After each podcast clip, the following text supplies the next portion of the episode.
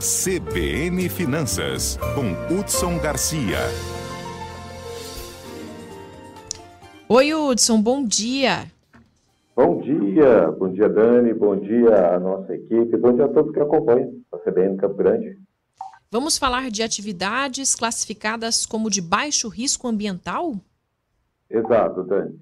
Explicar para o nosso público que foi publicado né, na tarde de ontem, a, o Estado do Mato Grosso do Sul, já há algum tempo, desde 2019, vem trabalhando essas questões voltadas para a simplificação do processo de abertura de novas empresas, ou até mesmo expansão dessas empresas que hoje existem no Estado. E ontem foi publicado né, que algumas atividades, para ser mais exato, viu, Dani, 766 atividades serão isentas ou dispensadas de licenciamento ambiental. E o que, que isso significa? Diminuição na burocracia para que você possa abrir o seu negócio.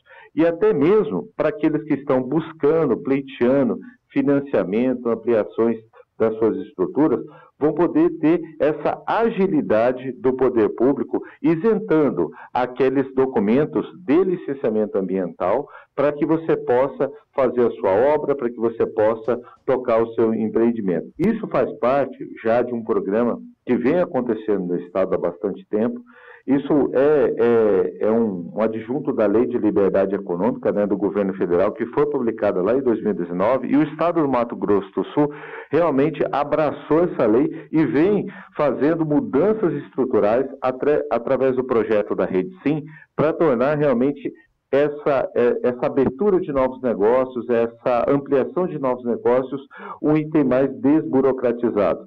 Nós já tivemos um reconhecimento, viu, Dani, neste ano, naquele prêmio Prefeito Empreendedor, onde Chapadão do Sul, através deste programa de desburocratização, de, de dispensa de licenciamento ambiental de atividades é, é, produtivas, conseguiu ganhar um prêmio nacional. Hoje, o, o, estado de Minas Gerais é quem é a referência nacional, aonde ele dispensou e isentou 701 atividades econômicas de licenciamento ambiental, o que tornou um ambiente econômico muito mais desburocratizado, e a gente sabe que quando desburocratiza, o empreendedorismo consegue ter vez e consegue realmente trazer uma válvula de desenvolvimento econômico para o Estado e para o município, viu, Dani? Então é uma ótima notícia que o Estado do Mato Grosso do Sul traz para novos empreendedores ou para aqueles empreendedores que estavam com aquele projeto aí guardado na gaveta e querem colocar para fora. Lembrando que ainda tem recursos da FCO,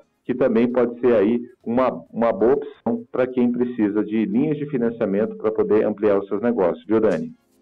Obrigada pela sua participação, Hudson. É sempre importante né, trazer esses esclarecimentos e a gente sabe quais são os reflexos em toda a economia quando se desburocratiza. Bom dia, bom trabalho.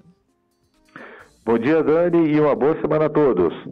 9 horas e 29 minutos em Mato Grosso do Sul.